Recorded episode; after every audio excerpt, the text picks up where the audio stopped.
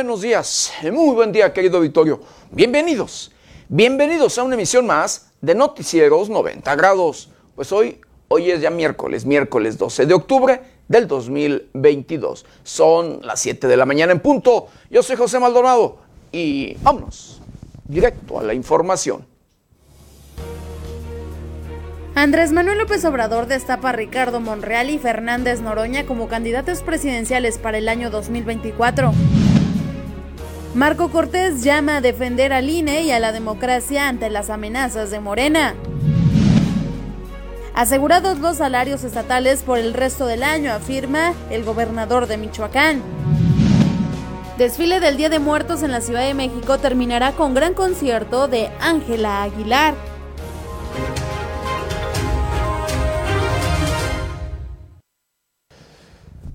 Pues bueno, hoy, hoy ya es miércoles, miércoles 12 de, de octubre de el 2022. 12 días de este, de este, el décimo mes de este año difícil, de este año complicado, de este año preocupante. Difícil, complicado y preocupante en todos, pero en todos los temas. Llámesele en temas financieros, en temas sociales, en temas eh, educación, por supuesto, por supuesto en temas de salud y corrupción. Eh, temas que de verdad han llevado a, crear ¿sí? Eh, problemas difíciles, difíciles en temas económicos y por supuesto en temas de, de salud. Y que, pues bueno, en estas últimas fechas hemos conocido el resto de enfermedades el resto de enfermedades que han contribuido, por supuesto, a ello, a eh, agudizar los problemas económicos del mundo. ¿Sí? Así como usted lo escucha. Nuestro país, por supuesto, ha sido uno de los países eh, golpeados seriamente por esta pandemia conocida como SARS-CoV-2, o mejor, todavía conocida como eh, COVID-19. 19. Eh, la situación ha sido difícil. Los propios gobiernos federal, estatal y municipales eh, sí, eh, han actuado de manera inmediata y han tomado medidas las que se han creído necesarias para tratar de pues frenar, parar un poco pues los contagios masivos y por supuesto el, pues, las muertes de personas en nuestro país. Sí, pero a pesar de las medidas, a pesar de estas medidas sanitarias, querido auditorio, pues bueno, la situación económica pues ha sido complicada. Eh, y por supuesto, a pesar de ello, pues sí, se han registrado muertes, muertes y más muertes en, nuestro país. Eh, pero bueno, México, México ha salido adelante. México hasta ahorita eh, va avanzando bien en todos los sentidos. Se ha ido recuperando poco a poco la economía, se ha ido recuperando poco a poco ya allí la confianza, pero eh, aún no se puede cantar victoria porque todavía, todavía sigue habiendo registros de personas contagiadas y por supuesto también de personas que han perdido la vida. Eh, sí, no debemos de echar en saco roto este tema, pero sí ya eh, hemos visto que esto ya no es como todavía hace pues unos, unos pues años ya, más de dos años, querido auditorio, con que inició, que llegó esta enfermedad y que se eh, expandió de manera inmediata a todo el mundo. Pero bueno, eh, la situación ha sido difícil, ha sido complicada, pero como quiera, se han hecho esfuerzos tanto científicos como gobiernos han hecho lo propio para tratar de frenarla, de pararla, pero donde aún no vemos que se haga lo necesario, lo escuchamos en discursos, discursos alegres. Eh, sabemos que hay leyes para combatirlo y demás, pero no se hace nada. Y me refiero a el tema de la corrupción. Corrupción que deja todavía más pobreza e incluso muertes, porque la corrupción, ¿sí? La corrupción va de la mano con los temas de inseguridad. La corrupción va de la mano con temas de delincuencia, de verdad. Y eh, la corrupción, como le vuelvo a repetir, desde mi muy personal punto de vista, deja más pobreza y, por supuesto, eh, más todavía muertes que las propias enfermedades, como es esta pandemia que eh, recientemente todavía pues eh, tiene presencia en diferentes partes del mundo. sí, así como usted lo escucha, porque políticos y criminales, autoridades y delincuentes eh, son luego aliados y, por supuesto, los grupos delincuenciales se empoderan y los grupos criminales llevan a cabo prácticas delictivas como son las extorsiones, los secuestros eh, y que luego en muchas de las ocasiones le arrebatan, le quitan su patrimonio, le quitan lo que es suyo, le quitan lo que ha heredado o lo que con mucho esfuerzo y sacrificio pues ha, ha obtenido o ha cuidado, querido auditorio. Así como usted lo escucha. Eh, este tema de la corrupción enriquece a políticos y a criminales. Y esto no para, no para. Y de verdad que mire, desde mi muy personal punto de vista, como le vuelvo a repetir, eh, deja más pobreza y muertes que estas enfermedades que luego conocemos.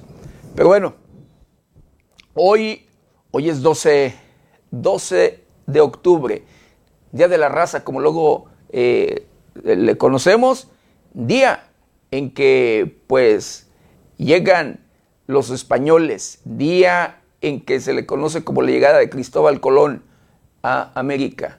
¿sí? 12 de octubre, querido auditorio, una fecha que no es grata para todos, pero que bueno, se celebra en, eh, en nuestro país y que por supuesto hay quienes se manifiestan en contra de ello. El Día de la Raza es una de las denominaciones que se le da al 12 de octubre, día que se conmemora la llegada de América del navegante Cristóbal Colón en 1492. Este día se celebra en la mayoría de los países hispanohablantes y en los Estados Unidos, entre otros países. Fue creado a inicios del siglo XX por iniciativa del exministro español Faustino Rodríguez San Pedro. Sin embargo, desde fines del siglo XX han surgido movimientos que critican esta festividad para considerar que conmemora que conmemora el sometimiento y eliminación de los pueblos indígenas y culturas.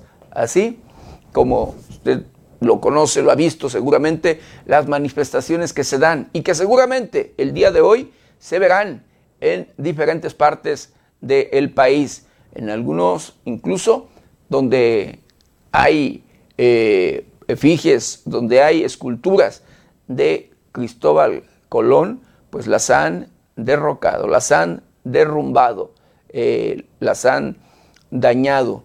Eh, y bueno, eh, luego las autoridades, los propios gobiernos, las han tenido que volver a reconstruir. y ya veremos hoy, hoy qué es lo que pues se registrará en, en nuestro país, en los diferentes estados de la República. Y bueno, por lo mientras, vamos a hacer un recorrido un recorrido por el portal de noticias más importante. Y en esta mañana, pues la naturaleza sigue, sigue dando de qué hablar. Sigue causando por allí estragos. Lluvias provocan inundaciones y desborde de un río en Acapulco, Guerrero. Nuevo caso de intoxicación en una secundaria de Chiapas, ahora en Tapachula. Nueva, nueva humillación a la Guardia Nacional en el estado de Michoacán. Civiles retienen a militares y liberan a detenidos en el municipio de Tancítaro. Tancítaro, eh, Michoacán. Nueva jefa. Se conoce, se identifica de acuerdo a información de inteligencia y del propio gobierno federal. Pues hay una nueva jefa en el cártel Jalisco Nueva Generación. La Secretaría de la Defensa Nacional identifica a la actual pareja de El Mencho como coordinadora regional de eh, este cártel, el cártel Jalisco eh, pues, Nueva Generación. Una mujer, una mujer que sería pues la eh, comandante regional o la líder quien va tomando por allí el control de este grupo delincuencial y que pues así pareciera que sería ella la pues nueva, nueva jefa en caso de que llegara a faltar, de que llegara, a morir por allí pues el, el Mencho. La pareja, la pareja sentimental de el propio Mencho, pues la que se conoce como la nueva jefa.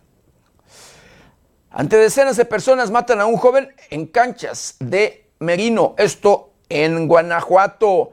Aseguran 1.800 kilos de cocaína en una embarcación menor de Bacalar, esto en Quintana Roo. Renuncia a la, SEDECO, funcionario acusado de golpear a su pareja.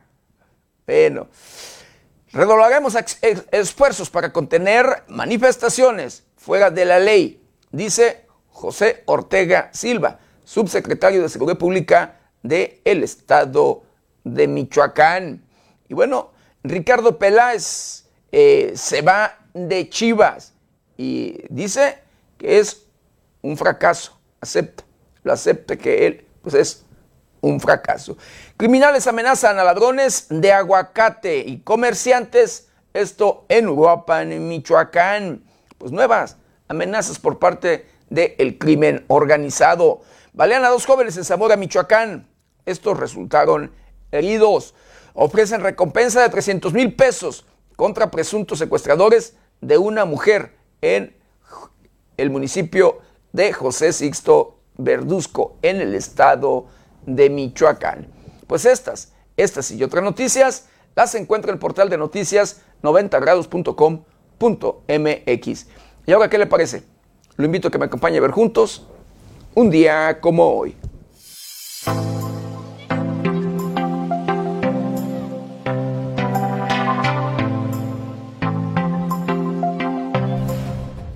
Un día como hoy, 12 de octubre, pero del año de 1492, Cristóbal Colón, navegante genovés, llegó a la isla de Guainani.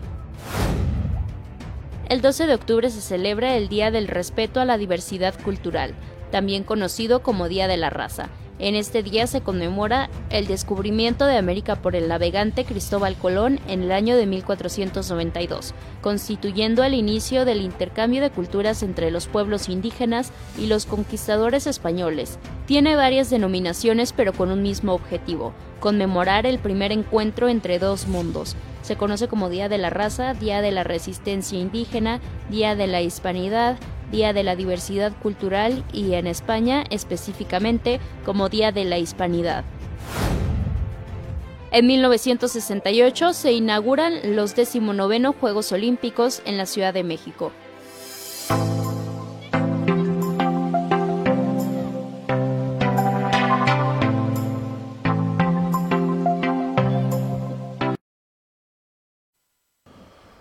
Bueno, quiero mandar saludos, saludos especiales a todo, a todo nuestro auditorio, a todos aquellos que nos ven y nos escuchan a través de las diferentes plataformas de 90 grados. Saludos, saludos especiales a aquellos que nos ven a través de la televisión, los que nos escuchan a través de las diferentes, de las diferentes estaciones de radio que se enlazan con este su noticiero preferido y por supuesto, de igual manera, con mucho cariño y respeto a todos, a todos aquellos que nos ven y nos escuchan a través de las diferentes redes sociales de 90 grados. Un saludo a usted, a usted querido auditorio, que nos ve y nos sintoniza a través de las diferentes plataformas de este medio de comunicación. Y bueno, ya de lleno, de lleno, con la información, pues eh, hablando de esta carrera, ya en busca precisamente de querer gobernar a nuestro país, de esta carrera de, entre aspirantes de los diferentes partidos políticos que quieren ser presidentes de la República, pues en Morena son varios, ya hay varios que se conocen, entre ellos la jefa de gobierno de la Ciudad de México, el propio secretario de Relaciones Exteriores de nuestro país eh, y entre otros políticos. El propio presidente de la República, Andrés Manuel López Obrador, pues sí, destapa a Ricardo Monreal y a Fernández Noroña como aspirantes a candidatos presidenciales para el 2024. El presidente Andrés Manuel López Obrador destapó al senador Ricardo Monreal y al diputado Gerardo Fernández Noroña como candidatos a la presidencia de la República por el Movimiento Regeneración Nacional, junto con Claudia Sheinbaum, Marcelo Ebrard y Adán Augusto López. Tú me decías de los eh, posibles candidatos nuestros, son tres y puede ser que haya dos más, cinco, y está abierto, porque en su momento los que quieran inscribirse. Pero hay tres y pueden dos más. Eh, Ricardo Monreal, eh, ¿cómo se llama? Loroña. O sea, con ellos sumarían a cinco los aspirantes reconocidos por AMLO para una sucesión presidencial, pero dijo que sería una convocatoria abierta para todo aquel que quisiera inscribirse. Además, AMLO señaló que los posibles candidatos presidenciales son hasta 38 candidatos de parte del bloque conservador. Con la información de la redacción, para 90 grados, Sergio Reinel.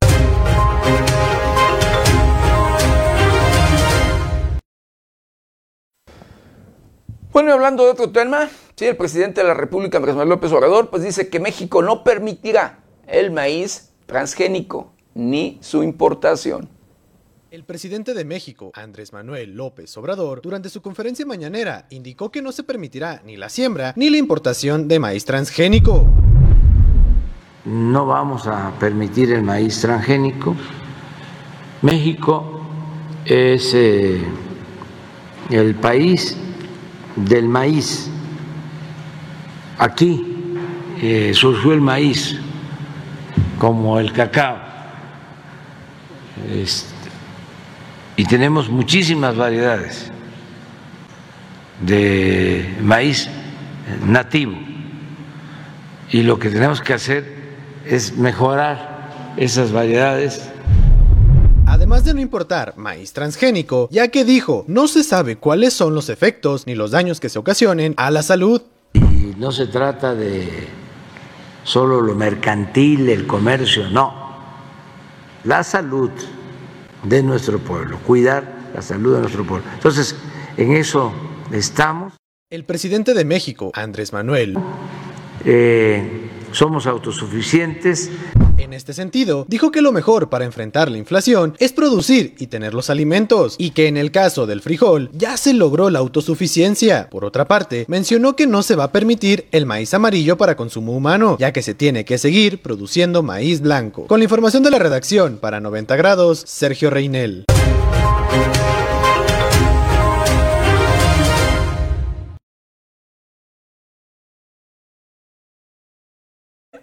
Y hablando de este tema que se ha dado a conocer luego del hackeo a la Secretaría de la Defensa Nacional, pues se filtra que el expresidente de México, Felipe Calderón, pues tiene permiso para portar armas por miedo a inseguridad. Guacamaya Leaks reveló un nuevo documento en el que señalan que al expresidente Felipe Calderón se le concedió un permiso de portación de armas de la Secretaría de la Defensa Nacional que habría solicitado por miedo a la inseguridad. Este informe está fechado en el mes de agosto de 2022 e indica que en el periodo de 2015 a 2021 la dependencia concedió 481 licencias particulares, individuales de portación de armas de fuego. Cabe señalar que el informe obtenido por los hackers no especifica los nombres de los solicitantes. Se deducen que entre estos personajes estaría el expresidente Felipe Calderón, quien tendría permiso de portación de armas de la Sedena. Además, otro panista, Vicente Fox, también lo habría solicitado. Esto porque en la solicitud de portación emitida en el año 2020, el peticionario expuso como una de las razones que se le debía conceder el permiso porque desempeñó el cargo de presidente de México en el periodo de 2006 a 2012. También indica que consideró imprescindible tener el permiso por la inseguridad que se vive en México. En el segundo caso, que correspondería a Fox, la solicitud señala que fue tramitada en Guanajuato, de donde es originario y residente el panista. Otros datos que revela este documento filtrado es el número de licencias, que son 481 en total, además del año en el que fueron otorgadas y la actividad del solicitante. 15 gobernadores, un exgobernador, 4 senadores, 21 diputados, 15 servidores públicos sin especificar el cargo, 7 jueces, 278 empresarios, periodistas sin especificar cantidad, dos cantantes y otros. Los argumentos más recurrentes entre los solicitantes refieren a temas de inseguridad y los cargos que ocupan, ocupaban al momento de realizar la solicitud. Con información de la redacción para 90 grados, reportó Paulina Martínez.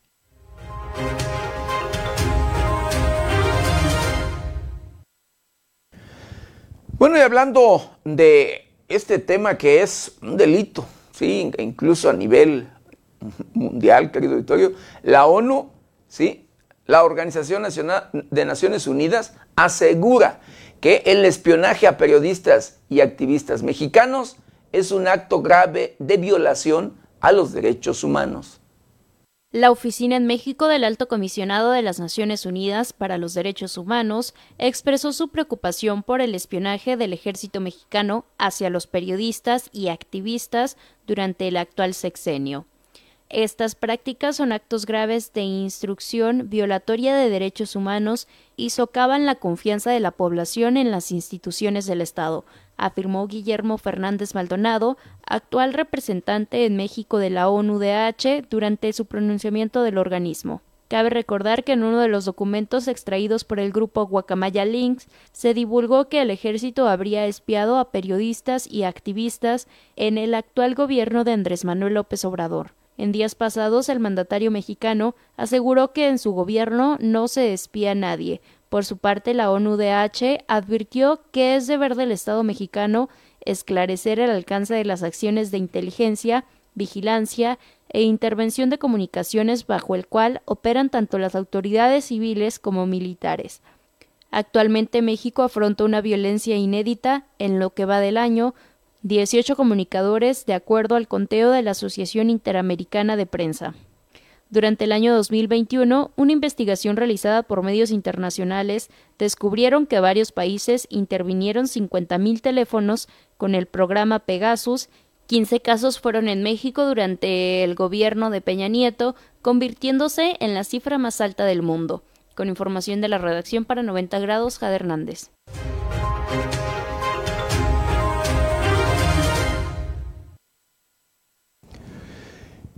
Y bueno, luego de aprobarse, sí, escuche usted, de aprobarse en el Senado de la República este tema de la reforma a la Guardia Nacional, pues, algunos senadores que pues, pues, no se les cumplió lo que ellos querían, pues, no, estos senadores de oposición impugnan ante la Suprema Corte de la, de Justicia de la Nación pues esta reforma.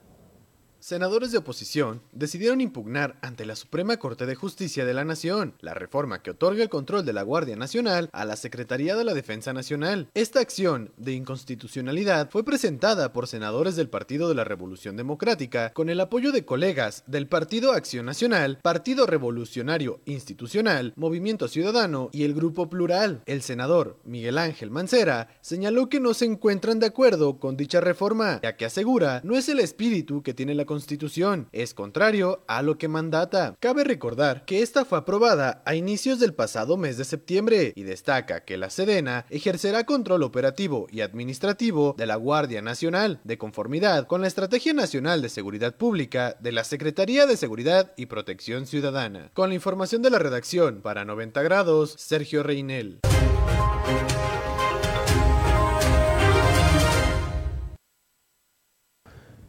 Bueno, y otro tema que mantiene ocupados los diputados y a los legisladores en el Congreso de la Unión, en San Lázaro, pues es el tema de las corridas de toros. Prohíbe, sí, están discutiendo la prohibición de estas.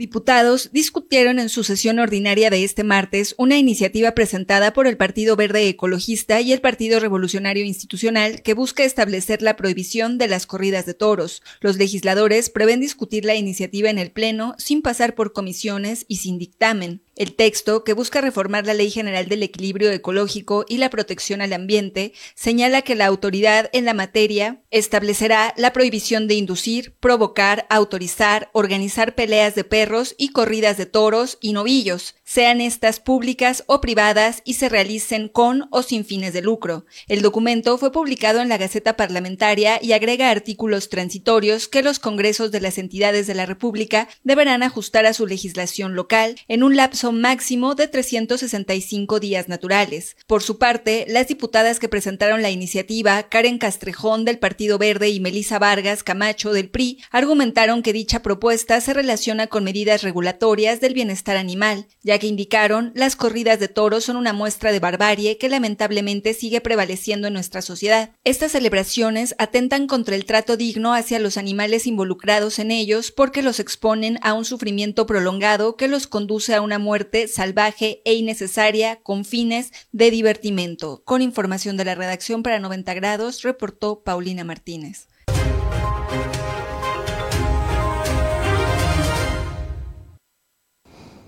Bueno, y en el Estado de México, pues diputados de la legislatura local aprueban los matrimonios igualitarios. La Cámara de Diputados del Estado de México aprobó por mayoría de votos los matrimonios igualitarios. Con esto, la entidad se convierte en la número 29 en permitir las uniones también llamadas homoparentales o bodas gay. Con esta reforma se busca que personas del mismo sexo puedan celebrar un contrato civil de matrimonio reconocido legalmente. La aprobación de estas modificaciones al Código Civil llega después de 12 años de lucha por parte de los colectivos de la diversidad sexual de ese estado. Con información de la redacción, informó para 90 grados Alejandro Frausto.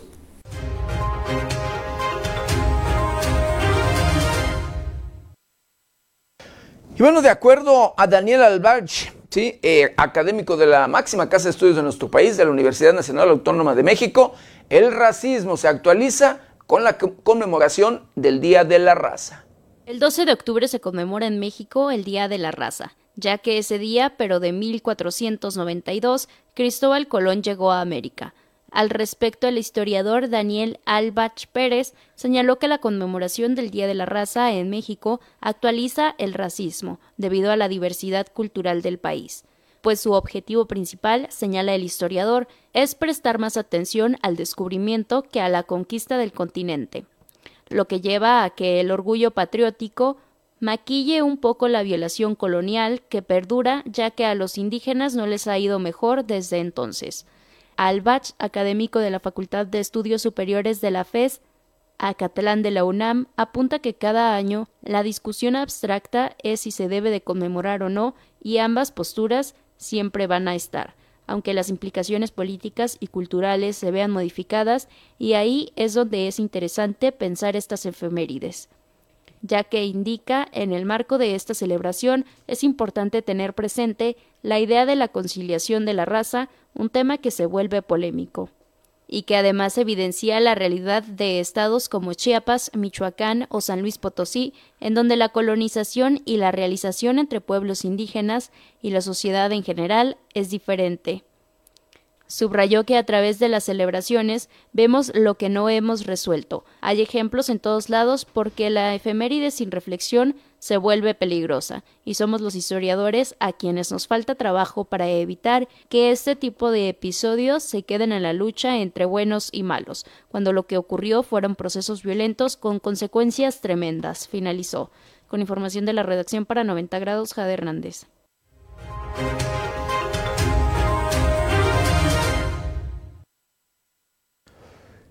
Y bueno, de acuerdo eh, a Marco Cortés, dirigente nacional del Partido Acción Nacional, pues este, este llama a defender, a defender al Instituto Nacional Electoral. Y esto dice porque se ve amenazado el INE y la democracia.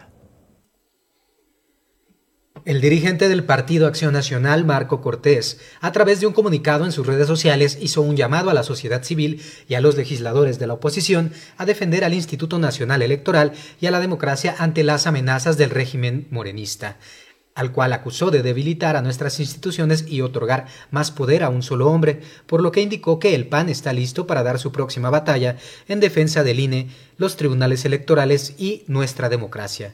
Daremos la batalla para evitar el regreso a los tiempos en los que la Secretaría de Gobernación manipulaba las elecciones y desde ahí se quitaban o ponían gobernadores, subrayó, y agregó que en el PAN seguirán defendiendo la democracia, las libertades y los intereses de los ciudadanos por lo que esperan que tanto la sociedad como otras fuerzas políticas se sumen a esta gran causa que se llama México. Con información de la redacción, informó para 90 grados Alejandro Frausto.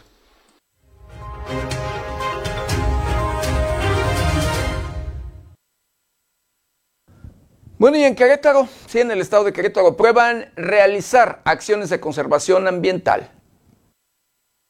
Los legisladores que integran la Comisión de Educación y Cultura en el Congreso de Querétaro aprobaron la iniciativa que propone reformas y adiciones a diversas disposiciones de la Ley de Educación del Estado de Querétaro en materia de educación ambiental. El diputado Luis Gerardo Ángeles Herrera, autor de la iniciativa, mencionó que la idea de estas reformas es adecuar el marco jurídico del Estado a los objetivos que la Asamblea General de la Organización de las Naciones Unidas adoptó en la firma de la Agenda 2030 para el Desarrollo Sostenible, un plan de acción a favor de las personas, el planeta y la prosperidad. La iniciativa tiene dos objetivos fundamentales. El primero, proteger el derecho a una educación de calidad y actualizada en todos los ámbitos necesarios para el desarrollo integral de las y los jóvenes queretanos y el segundo, promover la conservación ambiental de nuestros recursos materiales. Indicó que, más allá de conceptos jurídicos y legales, el medio ambiente es un elemento indispensable para la conservación de la especie humana y tiene un carácter colectivo, por lo que es un bien público cuyo disfrute o deterioro afecta no solo a una persona, sino a la comunidad en general, y que por ello la educación ambiental toma un papel fundamental en nuestra vida como sociedad, ya que permite a los ciudadanos involucrarse en la resolución de problemas ambientales, dándoles las herramientas que les permitan tomar decisiones responsables encaminadas a conservar y mejorar su entorno. Por todo ello, es que proponemos esta reforma a diversos artículos a la Ley de Educación de nuestro Estado para fortalecer, actualizar y ampliar los fines establecidos en la educación que se imparte en nuestro nuestro estado de Querétaro. Queremos hacer coincidencia del cuidado y la protección del medio ambiente, así como del aprovechamiento racional de los recursos naturales desde la educación inicial de nuestras niñas, niños y jóvenes. En este sentido, esta reforma busca retomar estos temas a lo largo de la ley de educación respecto de las atribuciones de la autoridad educativa local, de los ayuntamientos y ajustando cómo pueden cumplirse las condiciones que permitan el ejercicio pleno del derecho a la educación.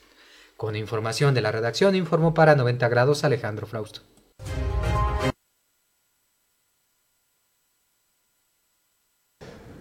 Pues de acuerdo a Oscar eh, Cueto Cuevas, ¿sí? hay buena, buena relación entre empresa ferroviaria Kansas City y el gobierno de Michoacán. El gobierno de Michoacán liquidó los adeudos con los maestros, desactivó las protestas y hay una buena coordinación, lo que ha propiciado que haya tranquilidad de los industriales, afirmó Oscar del Cueto Cuevas, presidente ejecutivo de Kansas City Southern México. Recordó que la salida de la administración anterior en Michoacán dejó muchos adeudos con los maestros, eso fue liquidado por la nueva administración encabezada por Alfredo Ramírez Bedoya, lo que desactivó las protestas y hay una buena coordinación con autoridades federales y estatales para poder evitar un nuevo bloqueo del Cueto Cuevas, añadió que hay tranquilidad entre los industriales de Michoacán, ya que no se ve ninguna posibilidad de un nuevo bloqueo, situación que es positiva para el país, pues además se está generando carga que llegaba comúnmente por las costas del Pacífico de Estados Unidos y ahora llega a México. Cabe recordar que el próximo 31 de octubre se cumplirá un año del último bloqueo de profesores de la Coordinadora Nacional de Trabajadores de la Educación en las vías férreas de Michoacán.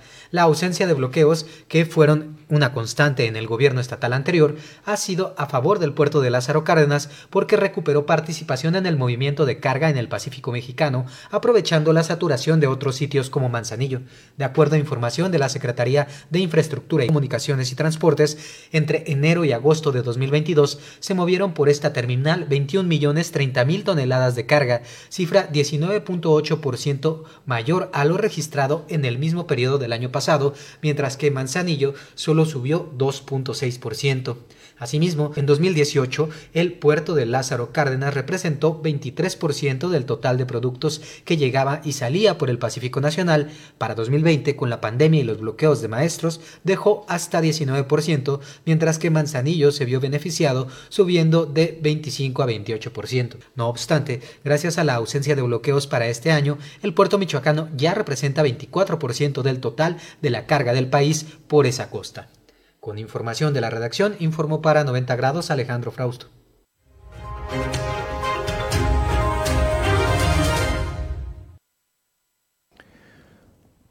Bueno, el gobernador del estado de Michoacán, Alfredo Ramírez Bedoya, pues dice, se dice estar tranquilo porque pues se encuentra, dice, garantizado o asegurado los salarios estatales por el resto del año.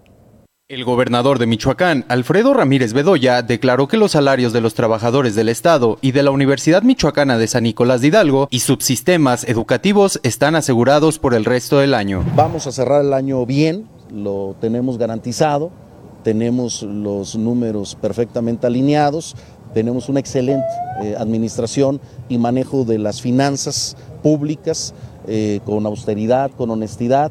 Eh, por primera vez en décadas Michoacán cerrará sin ningún sufrimiento este, financiero para pagarle a los trabajadores del Estado, la Universidad Michoacana, los subsistemas. En cuanto a la federalización de la nómina educativa del Estado, Ramírez Bedoya señaló que entabló diálogo el pasado lunes con Leticia Ramírez, secretaria de Educación Pública, y también con el secretario de Gobernación, Adán Augusto López, para dar continuidad a su aprobación. Agregó que pedirán un reajuste al gobierno federal para que se incluya en el presupuesto de la federalización de la nómina educativa. Lo que les debo decir es que el presupuesto viene muy bien para Michoacán, el federal, lo vamos a complementar con recursos propios y por eso llega a cerca de 91 mil millones. Es decir, de la federación eh, más o menos vendrán unos 82 mil millones de pesos y aquí se complementa con cerca de 9 mil millones locales. Con información de Luis Manuel Guevara para 90 grados, Alexis Parra.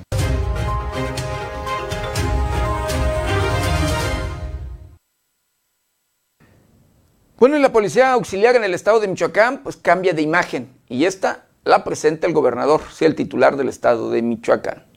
El gobernador Alfredo Ramírez Bedoya presentó la nueva imagen de la Policía Auxiliar del Estado y entregó equipamiento y seis de las 26 patrullas que se adquirieron para reforzar las acciones operativas de la institución con recursos del Fondo de Fortalecimiento para la Paz. El mandatario informó que con la reforma a la legislación estatal, la corporación integrada por 1.563 elementos tiene nuevas atribuciones con las que se fortalece el sistema de seguridad pública. Por ejemplo, en el acompañamiento y custodia del traslado de valores para instituciones bancarias, sector empresarial, productivo, comercial y servicios que podrán brindarse a partir de enero próximo. Además de que la policía auxiliar podrá coordinarse con las policías municipales para la atención y prevención de la violencia, ya que se mantendrá en constante capacitación y certificación en control de confianza.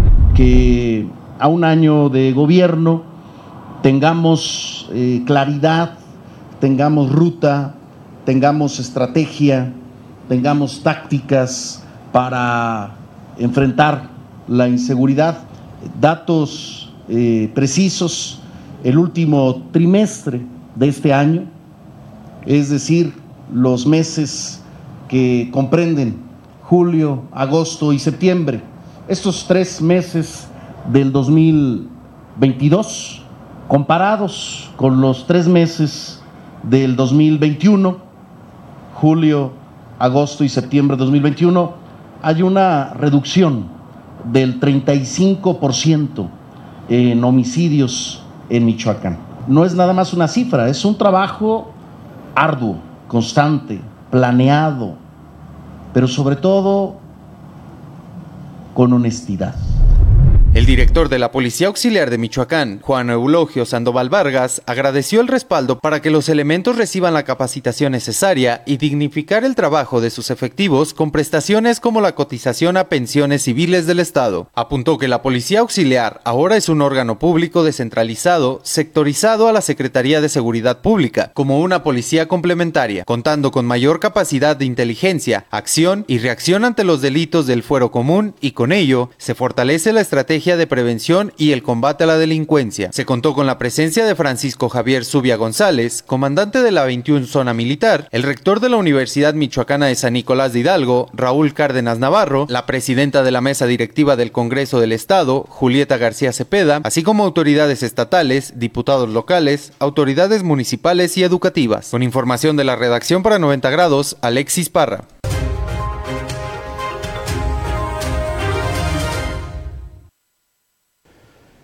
Y sí, en este evento, en este evento, el cambio de imagen que dan a conocer de la Policía Auxiliar, el gobierno de Michoacán busca duplicar elementos de esta corporación policíaca. El gobernador de Michoacán, Alfredo Ramírez Bedoya, informó que buscarán duplicar la cantidad de elementos de policía auxiliar a la mitad de su mandato, es decir, contar con 3.000 elementos y de esta manera liberar elementos de la Guardia Civil que actualmente realizan actividades de custodia. Deben ser 3.000 elementos. ¿Y por qué 3.000?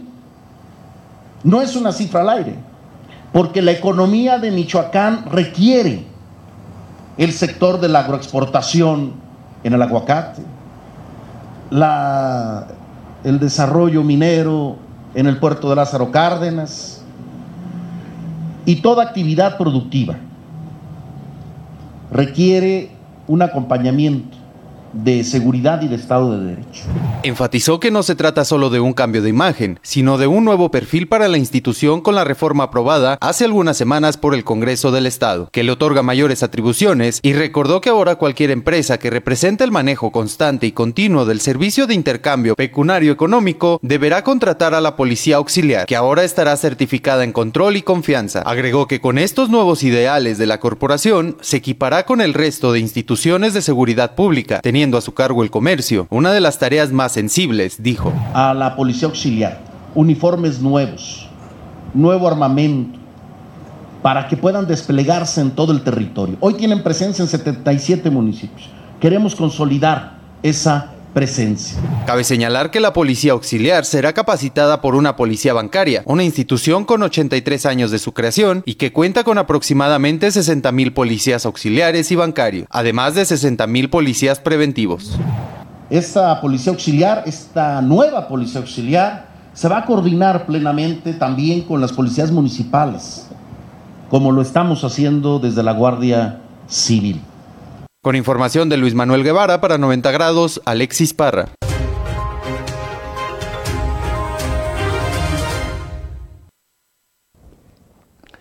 Pues bueno, así, así las cosas. Así como el propio titular del Ejecutivo del Estado de Michoacán, pues lo dio a conocer. Quieren incrementar el número, duplicar el número de elementos de esta corporación policíaca. Y bueno, de acuerdo al secretario de Gobierno del Estado de Michoacán, Carlos Torres Piña, por error administrativo de la Fiscalía General de Justicia del Estado, eh, pues hay retraso en la seguridad a regidoras de Penjamillo.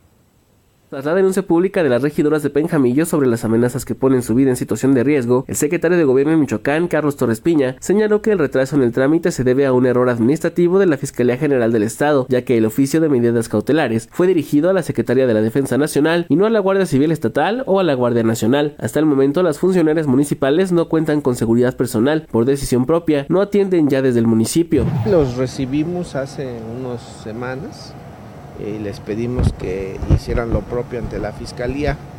La fiscalía los recibió, atendió las denuncias, giró un oficio a la Sedena para medidas cautelares. Este, la Sedena les contestó que ellos no son el área respectiva para que lo canalizaran con Guardia Nacional y Seguridad Pública. Entiendo que en estos días lo estarán revisando y atendiendo para que, de ser necesario, esas medidas cautelares se puedan atender. En entrevista, Torres Piña explicó que la Fiscalía debe corregir el documento para que la Secretaría de Seguridad Pública o la Guardia Nacional atiendan dicha situación. Eh, desconocemos si sea el crimen organizado en su particularidad.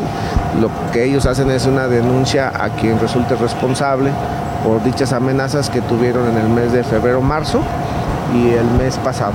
El funcionario estatal subrayó que ha establecido contacto directo con la Fiscalía para que gire el documento de manera personal, además de entablar comunicación con el general Francisco Javier Zubia González para atenderlo a la brevedad. Finalmente, el secretario de Gobierno señaló que son cinco los funcionarios municipales que han solicitado protección, aunque omitió dar sus nombres por seguridad de ellos. Reportó para 90 grados Luis Manuel Guevara.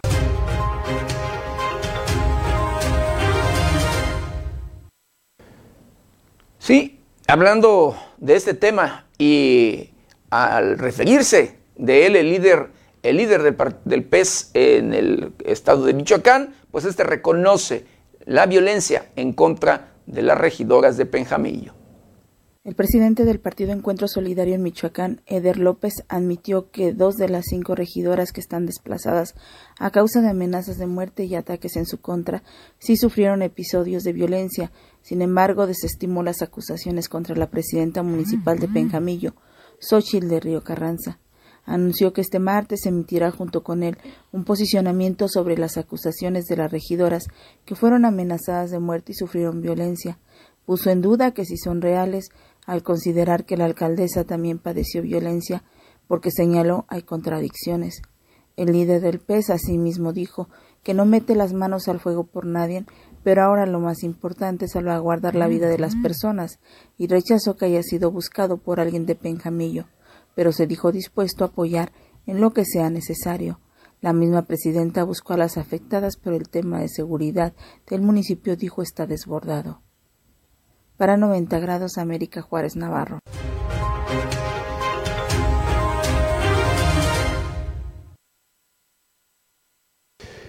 Sí, y hablando de este tema, regidoras y síndico de Penjamillo solicitarán licencia indefinida.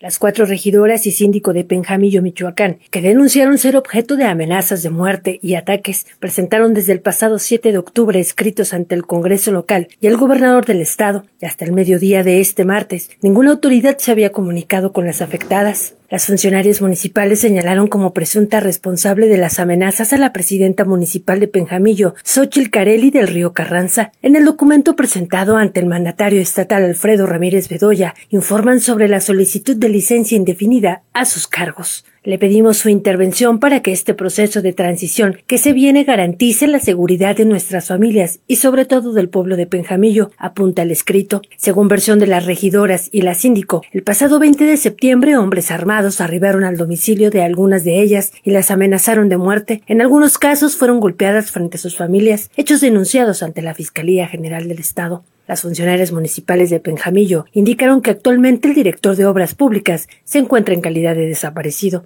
Informó para 90 grados Amanda Bautista Rodríguez.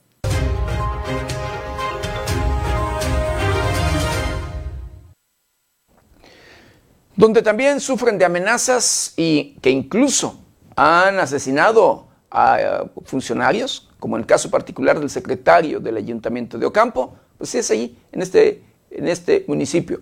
Ante amenazas constantes, solicitan seguridad personal para el alcalde de este municipio en el oriente del estado de Michoacán. Tras una serie de amenazas de muerte de las que es objeto el presidente municipal de Ocampo, se solicitó seguridad para resguardarlo, informó Guillermo Valencia Reyes, dirigente estatal del PRI indicó que una reciente reunión con Alfredo Ramírez Bedoya, gobernador de Michoacán, se le requirió guardia personal para cuatro ediles más, pero que de manera urgente para el de Ocampo, localidad donde el pasado mes de septiembre Omar Colín, secretario de dicha demarcación, fue asesinado. Valencia Reyes dijo que por el momento de manera personal le brindará una camioneta blindada. Ya se hicieron las legislaciones para que se le pueda apoyar al de Ocampo. Yo había tenido la oportunidad de verlo después de un hecho lamentable la vida te cambia y el miedo lo tiene presente, me sorprende, sigue en pie de marcha y sigue en el cargo. Muchos por menos de esto renuncian, comentó Valencia Reyes. El líder priista estatal denunció que después del homicidio del secretario del Ayuntamiento de Ocampo no se reforzó la seguridad. Con información de la redacción para 90 grados, Jade Hernández.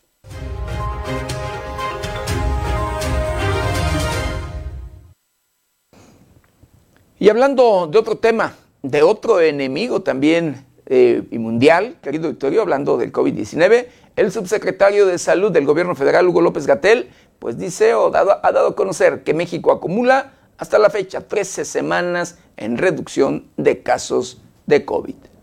Subsecretario de Prevención y Promoción de la Salud, Hugo López Gatel, informó que ya van 13 semanas en la reducción del COVID-19 en México. Fue durante la conferencia mañanera de este martes, en donde el funcionario de la salud expuso que los indicadores del coronavirus se encuentran a la baja en nuestro país, incluso con niveles comparables al inicio de la epidemia. Como ya se señala, llevamos ya 13 semanas de reducción, más de tres meses, en donde los indicadores fundamentales muestran todos de manera muy consistente una epidemia que está en receso. Lo que es importante tener en mente es que estos indicadores los registramos todos los días y estamos actualizándolos en toda la eh, República y podemos ver que la cantidad de casos es ya eh, mínima, como decíamos la semana pasada, comparable tan solo con el inicio de la epidemia, pero obviamente en una situación mucho más ventajosa por la gran cantidad de personas que están vacunadas contra COVID-19. Señaló que la cantidad de casos ya es mínima, comparable con el inicio de la epidemia, además que es una situación mucho más ventajosa por la cantidad de personas que ya están vacunadas contra el COVID-19. Detalló que en la semana epidemiológica 40, que comprende del 3 al 8 de octubre, se registró un promedio diario de 307 casos por el virus. En cuanto a lo referente al promedio de defunciones por semana, solo hay una diaria. Con la información de la redacción, para 90 grados, Sergio Reinel.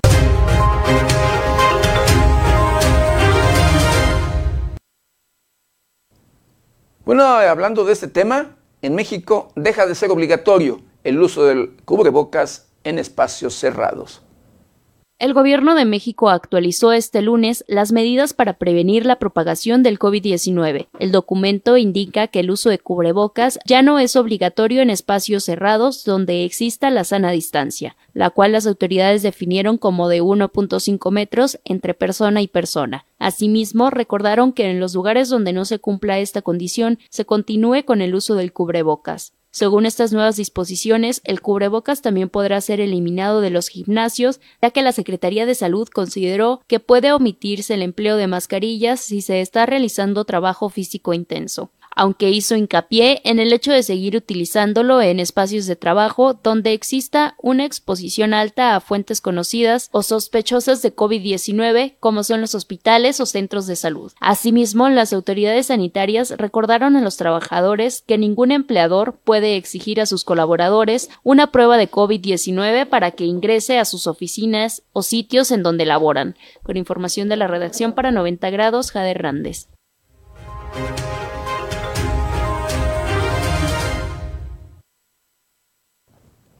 Bueno, y sobre el tema, el gobernador del estado de Michoacán, Alfredo Ramírez Bedoya, urge al Congreso de Michoacán derogar ley que obligue el uso del cubrebocas en Michoacán. El gobernador de Michoacán, Alfredo Ramírez Bedoya, exhortó a los integrantes de la 75 legislatura local a derogar la ley que regula el uso del cubrebocas y con ello eliminar su obligatoriedad en espacios cerrados donde exista la sana distancia. Luego de que la Secretaría de Salud determinó anular el uso de mascarillas en personas vacunadas contra COVID-19 y sin padecimientos inmunodepresores, el mandatario estatal pidió a las y los diputados anular la normatividad que se aprobó en 2020 y en su lugar homologar los lineamientos de prevención con los de la Federación. Ramírez Bedoya recordó que en días pasados el Ejecutivo del Estado envió al Congreso local una iniciativa para que la Secretaría de Salud en Michoacán sea quien defina los mecanismos de contención a los contagios por el virus del SARS-CoV-2, por lo que urgió atender este tema y llevarlo al Pleno para su respectiva aprobación. De acuerdo con información actualizada de las instituciones de salud, Michoacán continúa a la baja en el número de contagios por COVID-19 al tener un registro de 169 casos activos y una ocupación hospitalaria de 1.8% además de que suman 7.757.000 vacunas aplicadas en la entidad con corte al 10 de octubre de 2022. Con información de la redacción, informó para 90 grados Alejandro Frausto.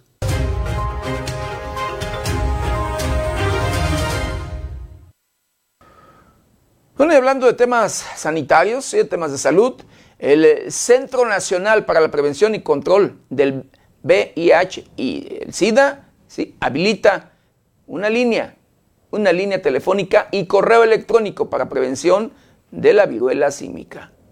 En aras de prevenir y orientar a la población sobre los síntomas de la viruela símica, el Centro Nacional para la Prevención y Control del VIH y el SIDA puso en operación la línea telefónica 5519-469772 y el correo electrónico censida.salud.gov.mx. A través de estas vías, la población puede comunicarse las 24 horas del día y los 365 días del año de forma gratuita para recibir atención personalizada de un experto sobre la viruela símica enfermedad que hasta la fecha registra cuatro casos en el estado de Michoacán. La información proporcionada por los usuarios será confidencial. En caso de sospecha de padecer viruela símica, los operadores pueden canalizar a una unidad médica al paciente para recibir atención especializada. La Secretaría de Salud de Michoacán recomienda a la población a no bajar la guardia en la implementación de medidas preventivas contra esta enfermedad, como el lavado constante de manos, evitar compartir ropa o artículos de higiene personal y tener relaciones sexuales sin protección. Con la información de la redacción para 90 grados, Sergio Reinel.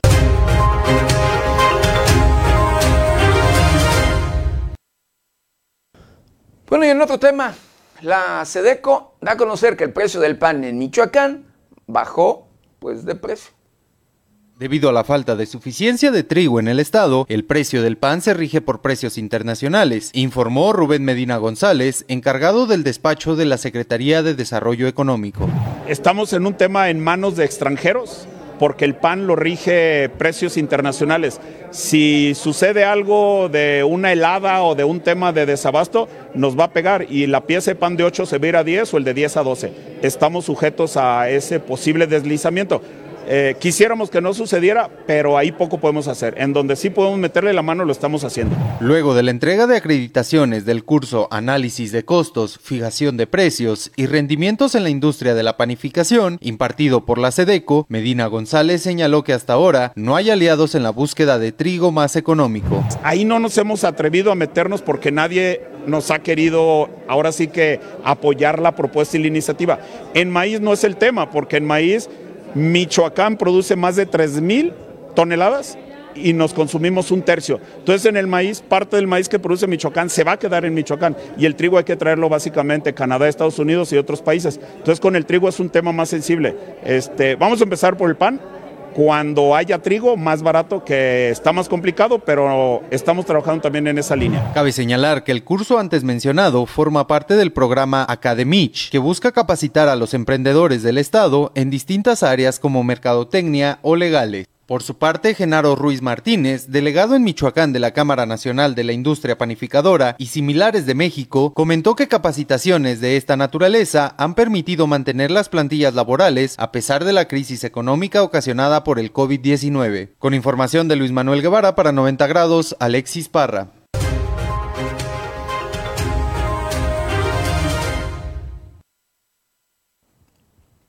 Sí, bajó el pan pero de gramaje, porque el precio subió, como usted lo escuchó, de acuerdo a estándares internacionales o precios internacionales. Pero bueno. Bueno, desfile del Día de Muertos en la Ciudad de México terminará con gran concierto de Ángel Aguilar. El gobierno de la Ciudad de México reveló detalles sobre el próximo gran desfile de Día de Muertos, que tendrá múltiples actividades. Autoridades informaron que el evento de este año llevará por título México, el ombligo de la luna, mismo que se llevará a cabo el sábado 29 de octubre y a diferencia de ocasiones anteriores, iniciará en la Puerta de los Leones el recorrido de 8.7 kilómetros para por primera vez llegar de noche al Zócalo de la capital, donde habrá fuegos pirotécnicos y un espectáculo de drones. Contempla la participación de 10 carros alegóricos 29 superprops empujables y globos monumentales. La titular de la Secretaría de Cultura de la Ciudad de México, Claudia Curiel, fue la encargada de anunciar la presencia de la famosa Ángela Aguilar. Al término del desfile, destacó que, al igual que Grupo Firme, se ofreció a presentarse de manera gratuita. Con la información de la redacción para 90 grados, Sergio Reinel.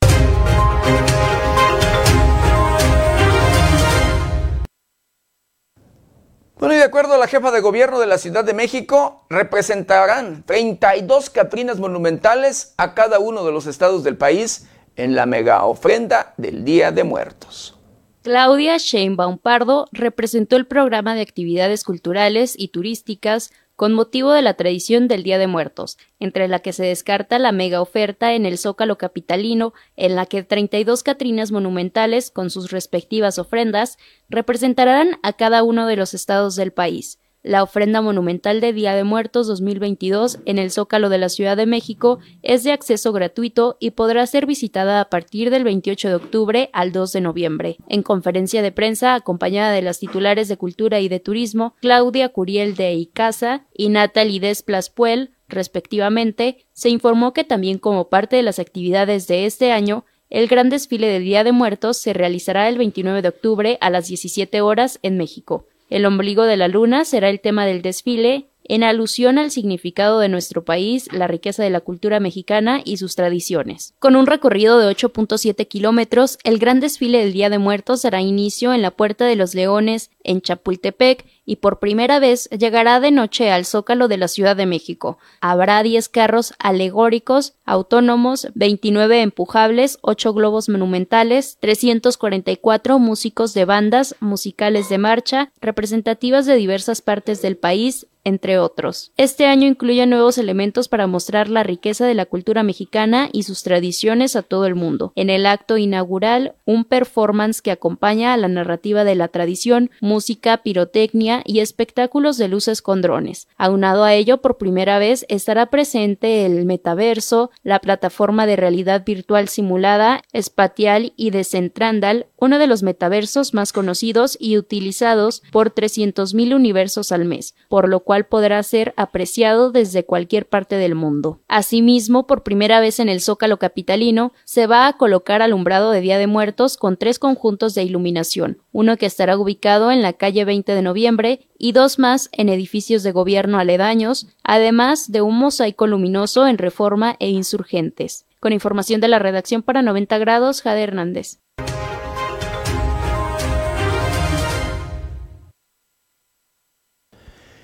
Y bueno, previo a la celebración, si a esta celebración de, Noche de Muertos, pagano-religiosa, pues bueno, eh, Coepris activa vigilancia sanitaria.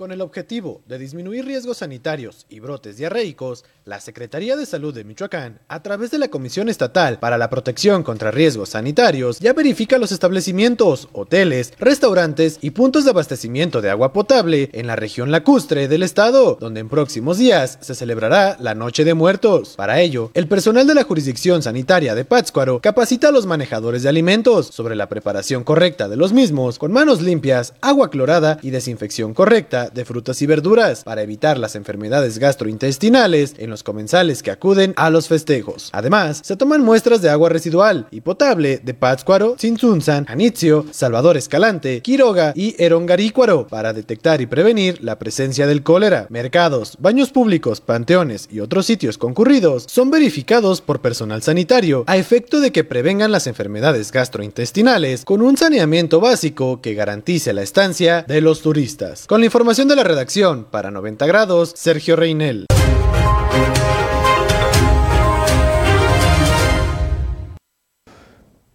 Y bueno, el tema, el tema del aborto es un tema, híjole, preocupante, pero es más preocupante cuando se lo practican en una clínica clandestina. Escuche usted, en Yucatán muere una joven luego de realizarse un aborto en un lugar de estos.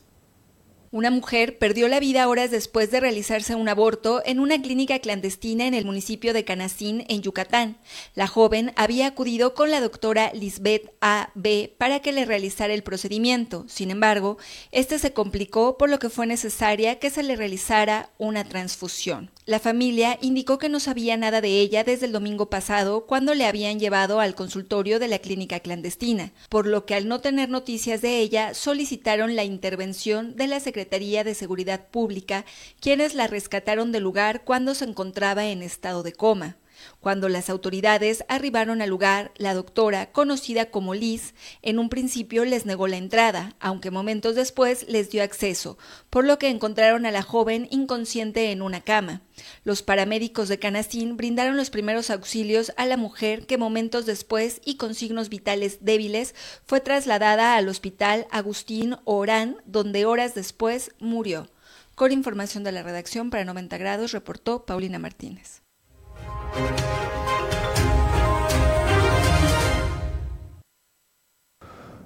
Bueno, y la NASA confirma que misión DART desvió la órbita del asteroide impactado. La NASA confirmó que el impacto de la nave DART contra la superficie del asteroide Dimorphos, ubicado a unos 11 millones de kilómetros de la Tierra, consiguió desviar su trayectoria, como era el objetivo. Señalaron que el análisis de los datos obtenidos en las últimas dos semanas por el equipo de investigación de la prueba de redirección de doble asteroide de la NASA muestra que el impacto cinético de la nave espacial con su asteroide objetivo, Dimorphos, alteró con éxito la órbita del asteroide. Esto marca la primera vez que la humanidad cambia deliberadamente el movimiento de un objeto celeste y la primera demostración a gran escala de la tecnología de desviación de asteroides. Esta misión muestra que la NASA está tratando de estar lista para lo que sea que el universo nos arroje. La NASA ha demostrado que somos serios como defensores del planeta. Este es un momento decisivo para la defensa planetaria y para toda la humanidad, lo que demuestra el compromiso del equipo excepcional de la NASA y sus socios de todo el mundo, dijo el administrador de la NASA, Bill Nelson. Antes del impacto de DART, Dimorphos tardó 11 horas y 50 minutos en orbitar su asteroide padre más grande, Daidamos. Desde la colisión internacional de DART con Dimorphos, el 26 de septiembre, los astrónomos han estado usando telescopios en la Tierra para medir cuánto ha cambiado ese tiempo. Ahora, el equipo de investigación ha confirmado que el impacto de la nave espacial alteró la órbita de Dimorphos alrededor de Daidamos en 32 minutos, acortando la órbita de 11 horas y 55 minutos a 11 horas y 23 minutos. Esta medida tiene un margen de incertidumbre de aproximadamente más o menos dos minutos. Antes de su encuentro, la NASA había definido un cambio de periodo de órbita exitoso mínimo de Dimorphos como un cambio de 73 segundos o más. Estos primeros datos muestran que DART superó este punto de referencia mínimo en más de 25 veces. Con información de la redacción, para 90 grados, Sergio Reinel.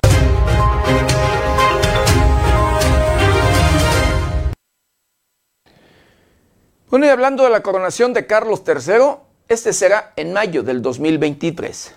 El rey Carlos III de Reino Unido será coronado el sábado 6 de mayo de 2023 en una solemne ceremonia en la abadía de Westminster de Londres junto a la reina consorte Camila. El Palacio de Buckingham emitió un comunicado en el que detalló que la coronación de Su Majestad el Rey tendrá lugar el sábado 6 de mayo de 2023 en la abadía de Westminster en Londres y estará dirigida por el arzobispo de Canterbury. La coronación reflejará el papel del monarca en la actualidad y mirará hacia el futuro, al mismo tiempo que se arraigará en las tradiciones y la pompa de larga data. Señalaron que a su debido tiempo se anunciarán más detalles sobre este evento. Con información de la redacción para 90 grados, reportó Paulina Martínez.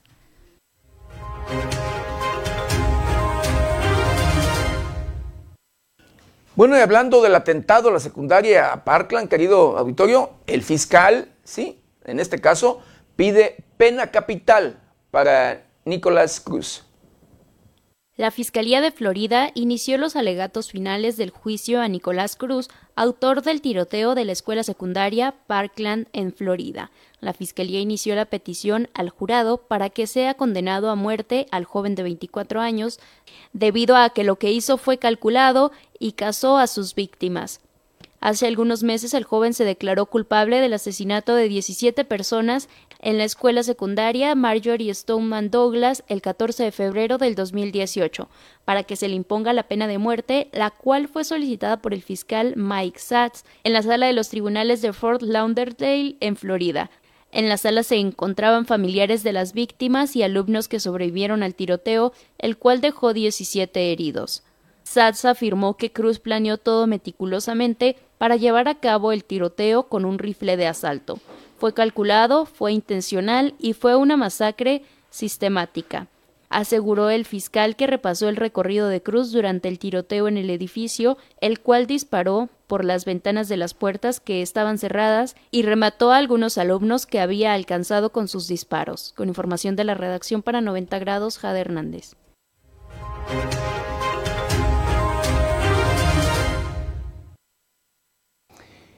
Bueno, si usted tiene niños inquietos, niños que de verdad, híjole, que eso es lo que uno quiere, que sean inquietos, que sean pues luego activos en todos los sentidos, pues pero también debe de tener cuidado, porque un niño, un alumno de primaria, llevó un arma a una escuela, ¿sí? Esto en Coahuila.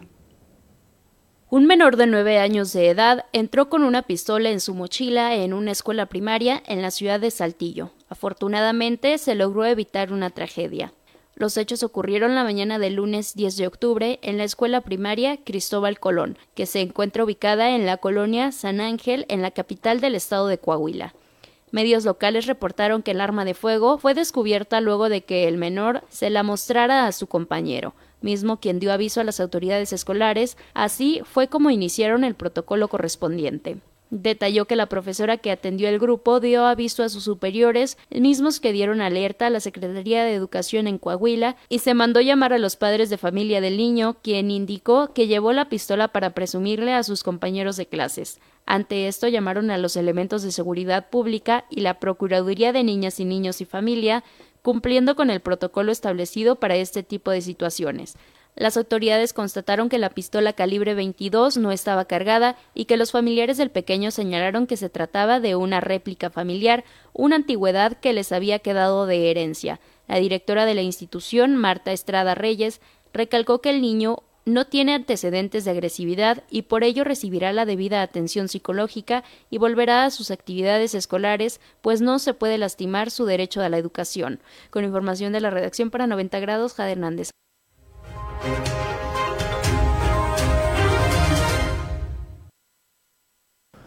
Bueno, y la Comisión Nacional de Derechos Humanos emite una recomendación luego de que una menor embarazada muere en persecución entre la Guardia Nacional y ataque de balazos en Jalisco. Con una carta dirigida a la secretaria de Seguridad y Protección Ciudadana, Rosa Isela Rodríguez Velázquez, la Comisión Nacional de Derechos Humanos informó que examinó las evidencias del expediente CNDH, diagonal 2, diagonal 2021, diagonal 10770, diagonal VG, por violaciones graves a los derechos humanos de tres agentes de la Guardia Nacional, quienes persiguieron y atacaron a balazos a una pareja en la carretera libre Zapotlanejo, Guadalajara detallan que los hechos ocurrieron el día 23 de noviembre de 2021. Por razón de competencia, la Comisión Nacional recibió el escrito de queja presentado quien manifestó ser el defensor público de la víctima y quien en ese momento se encontraba privado de la libertad y manifestaba presuntas violaciones a sus derechos humanos atribuibles a personal de la Guardia Nacional. Por lo anterior, el 19 de noviembre de 2021, en entrevista con personal de la comisión, manifestó que alrededor de la 1.30 horas circulaba a bordo de un vehículo con la adolescente de 16 años y quien estaba embarazada. Tenía entre 2 a 3 meses de gestación. No obstante, sobre el kilómetro 146 de la carretera libre Zapotlanejo-Guadalajara, rebasaron a elementos de la Guardia Nacional, quienes al percatarse que dicho vehículo no portaba placas y presuntamente circulaba a exceso de velocidad, a través de comandos luminosos marcaron el alto y se inició una persecución que duró 7 kilómetros. Durante dicha persecución, elementos de la Guardia Nacional manifestaron que el conductor presuntamente iba armado, por lo que procedieron a disparar a los neumáticos a fin de que detuviera su marcha, lo cual lograron. Sin embargo, una vez realizada la detención, advirtieron que la mujer menor de edad se encontraba embarazada y había perdido la vida a causa de los disparos. Con motivo de lo anterior, la Comisión Nacional inició el expediente de queja CNDH diagonal 2 diagonal 2021 diagonal 10770 diagonal VG a fin de documentar las presuntas violaciones a derechos humanos y se solicitó información a la Guardia Nacional cuya valoración lógico-jurídica es objeto de análisis en el capítulo de observaciones y análisis de las pruebas de esta recomendación. El Organismo Nacional Protector de Derechos Humanos aseguró que tiene claro que el Estado mexicano ostenta la obligación de garantizar la seguridad y salvaguardar el orden público. En tal virtud, no se opone a que las personas servidores públicas con facultades para hacer cumplir la ley realicen su deber siempre que se apeguen a lo dispuesto en la Constitución política y en los tratados internacionales suscritos y ratificados por México, así como en las leyes y reglamentos aplicables, teniendo siempre como base y esencia la dignidad humana. Señalaron que es importante que el Estado mexicano, a través de sus instituciones, cumpla con eficacia el deber jurídico de prevenir conductas delictivas y en su caso se impongan sanciones legales correspondientes a quienes las cometan sin que con motivo de ello se vulneren los derechos humanos. Además que toda conducta violatoria de derechos humanos debe investigarse y sancionarse de manera proporcional a la conducta de los servidores públicos responsables, a las circunstancias en que ocurrieron los hechos violatorios y a la gravedad de estos. Nadie puede ni debe evadir la responsabilidad administrativa y penal cuando se acredite que cometió violaciones a derechos humanos. También tratándose de hechos en los que haya intervenido más de una persona servidora pública, se debe investigar el grado de participación de todos y cada uno de ellos para determinar el alcance de su autoría material e intelectual, así como la cadena de mando correspondiente indicaron que la Guardia Nacional deberá colaborar ampliamente con la autoridad investigadora en el trámite y seguimiento de la denuncia administrativa que este organismo nacional presentará ante la Unidad de Asuntos Internos de la Guardia Nacional a fin de que inicie el procedimiento administrativo que corresponda en contra de las personas servidoras públicas involucradas de manera particular por los hechos a efecto de que dicha instancia realice la investigación respectiva y resuelva lo que conforme a derecho corresponda. Con información de la redacción, informó para 90 grados Alejandro Frausto.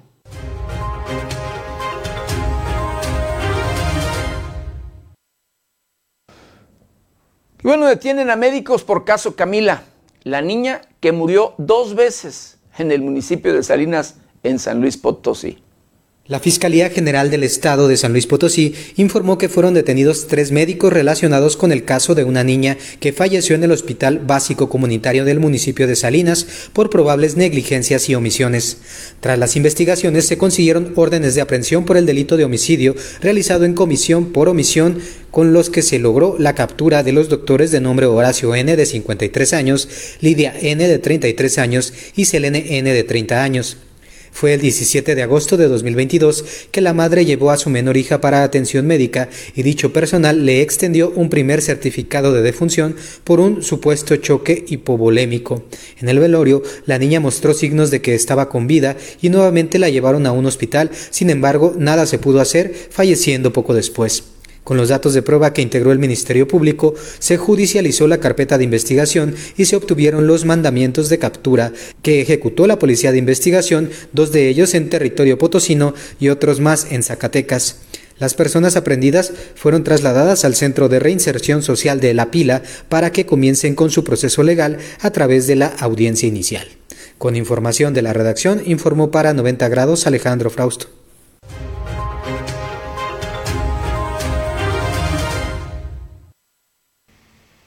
Bueno, y en Ecatepec, en el Estado de México, detienen a una maestra señalada de abusar sexualmente de una menor en un kinder.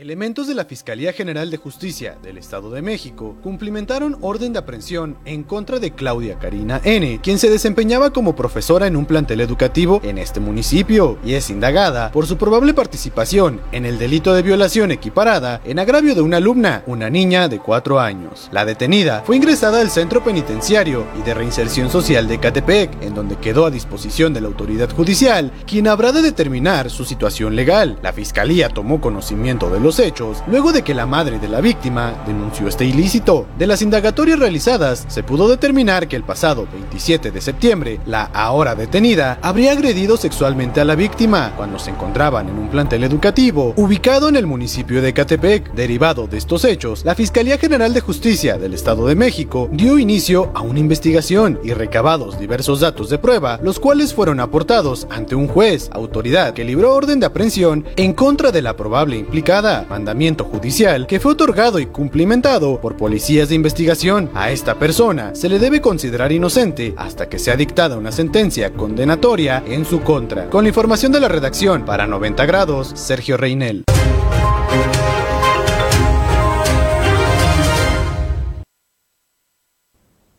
Y ahí mismo en Acatepec, en el Estado de México, ingresan a penal a profesor, escuche usted, acusado de acoso sexual contra tres niñas. Elementos de la Fiscalía General de Justicia del Estado de México ingresaron al Centro Penitenciario y de Reinserción Social de Ecatepec a Javier Salvador N., quien se desempeñaba como profesor en un plantel educativo en este municipio y es investigado por su probable participación en el delito de acoso sexual en agravio de tres niñas de 8 y 9 años. De acuerdo con los reportes locales, fueron los padres de las niñas quienes identificaron al maestro de la escuela primaria, Frida Kahlo. Señalan que llegaron a la institución para denunciar al maestro, pero las autoridades escolares no les dieron respuesta.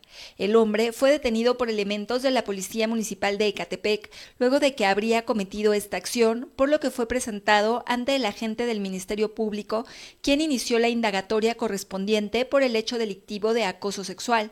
Además de los hechos por los cuales fue detenido, esta institución lo indaga por su presunta participación en el delito de abuso sexual en contra de otra alumna de esta escuela, hechos ocurridos el pasado mes de febrero.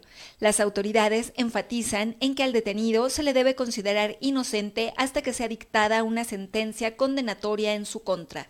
Con información de la redacción para 90 grados, reportó Paulina Martínez.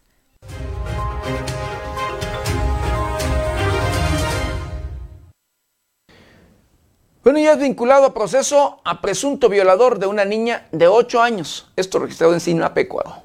Carlos Manuel N., quien es señalado de ser el presunto responsable de la comisión del delito de abuso sexual ilícito cometido en agravio de una niña de 8 años en el municipio de Sinapecuaro, fue vinculado a proceso por el juez de control que conoció la causa. Al respecto se informó que con base en los autos contenidos en la carpeta de investigación, el pasado 26 de septiembre, la víctima caminaba con dirección a su casa cuando fue sorprendida por el imputado, quien la condujo a una carpa de un circo donde la agredió sexualmente. Lo anterior fue denunciado ante la Fiscalía Regional de Morelia, que emprendió los actos de investigación y obtuvo datos de prueba de la posible relación del investigado, quien fue detenido en cumplimiento a una orden de aprehensión. En audiencia, Carlos Manuel N. fue vinculado a proceso, se le fijó prisión preventiva oficiosa y se estableció un plazo para el cierre de la investigación complementaria. Con la información de Gustavo Ruiz, para 90 grados, Sergio Reinel.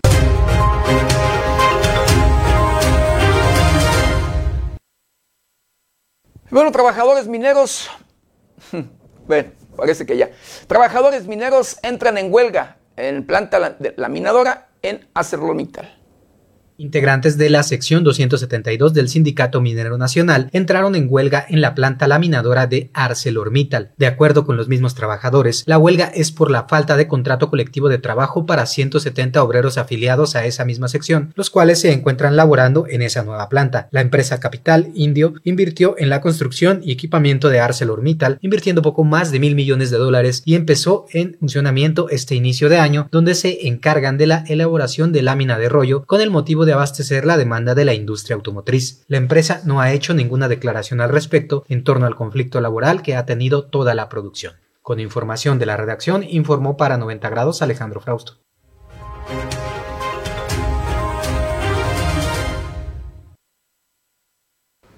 Bueno, y para que no nos sorprendan los cambios climáticos, acompáñame a conocer el pronóstico del tiempo para las próximas horas.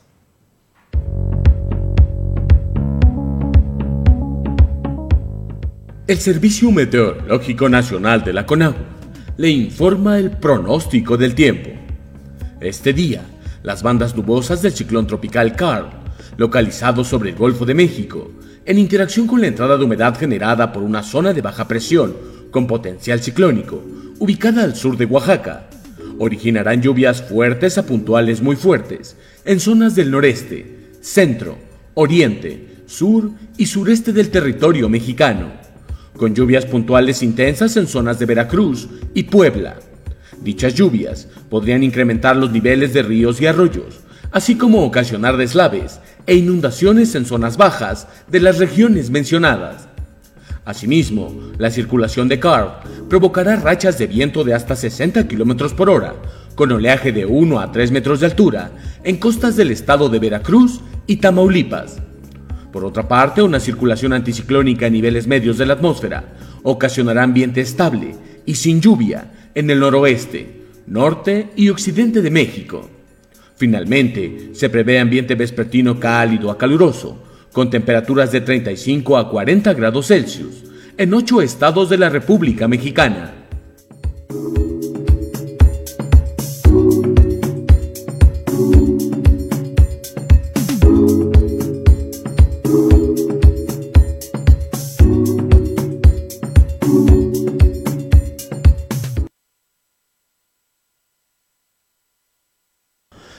Pues hemos llegado, hemos llegado al final de una emisión más de Noticieros 90 grados. No sin antes quiero agradecerle infinitamente el que nos hayan acompañado en este su noticiero preferido. Yo lo espero mañana, mañana ya jueves, de 7 a 8 de la mañana y nuestra querida compañera Berenice Juárez de 8 a 9 de la noche. Y recuerde, lávese las manos constantemente con agua y jabón.